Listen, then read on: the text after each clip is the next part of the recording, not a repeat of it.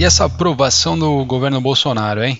Pelo jeito, a onda da extrema-direita que foi intensificada nas pautas da nossa sociedade a partir de 2014, ali naqueles protestos, e que resultou, entre outras coisas, a eleição de um político como Bolsonaro, voltou a dar as caras, só que dessa vez nas pesquisas de satisfação do atual governo. E aí eu puxo aqui uma breve análise dos locais que apontaram tal aumento de satisfação em relação ao discurso da direita, onde historicamente sempre foram discursos ou um reduto, aliás, de discursos da esquerda, como por exemplo o Nordeste ou até as periferias das grandes cidades.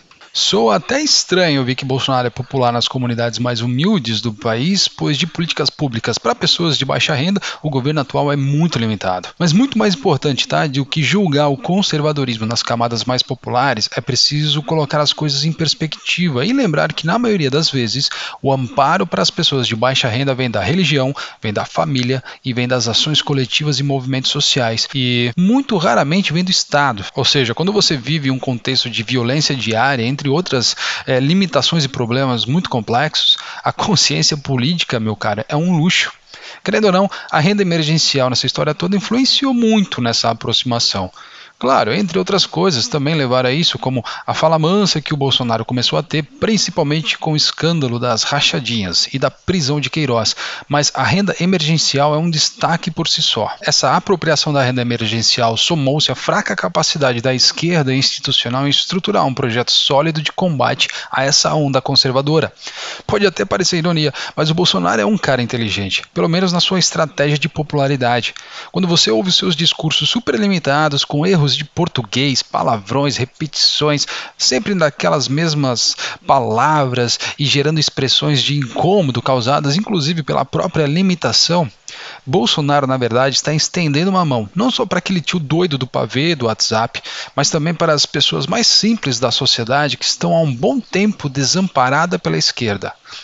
Para muitos, votar no Bolsonaro foi a única forma de fazer política e se sentir incluído no coletivo como um todo. Basta você perguntar para algum motorista de Uber e ouvir o que ele tem a dizer. Na maioria das vezes, são pessoas desempregadas que não se veem contempladas pelas políticas sociais dos últimos anos. São pessoas que querem ascender na sociedade, sentem-se injustiçados por ralar 15 horas por dia vivem da, da, de insegurança das grandes cidades e apontam que apenas as minorias recebem atenção. O motorista desempregado do Uber, assim como o pequeno empresário, representa apenas uma, representa apenas uma pequena parcela de uma grande amostra de pessoas que são bombardeadas, por exemplo, por fake news que reforçam, mesmo sem saber, narrativas superficiais que alimentam o autoritarismo. E esse autoritarismo é vendido como uma forma de democracia, como uma forma de salvação para essas pessoas desamparadas, o que torna esse contexto algo extremamente fértil para os gabinetes do ódio. O mais triste nisso tudo é ver que, ao ser atacado por essa linha vertical de notícias desconstruídas e enviesadas, esse trabalhador assume as dores de uma elite muito mais abastada do que ele e acha que minorias devem ser eliminadas. Ou seja, aquele que sempre foi oprimido acha que, por parcelar uma SUV seminova, dará a ele o papel de opressor. Mero engano. Olhando tudo isso, eu te pergunto: você vai culpar essa galera por eles não saberem que a rede emergencial, por exemplo, foi na verdade uma conquista da oposição? Acho que não é simples esperar que pessoas humildes entendam de ideologia ou consciência política quando essas pessoas passam por dificuldades diárias e precisam comer todos os dias. Muitas pessoas votaram no Bolsonaro motivadas por questões morais, por questões éticas eh, e religiosas. Essa ideia de que ele é um homem bom de fé, ligado à tradição e aos costumes. Então, essa ideia de que pobre de direita é burro ignora a importância, por exemplo, do voto religioso no campo eleitoral brasileiro. E aí, meu amigo, 2020 também é ano de eleição.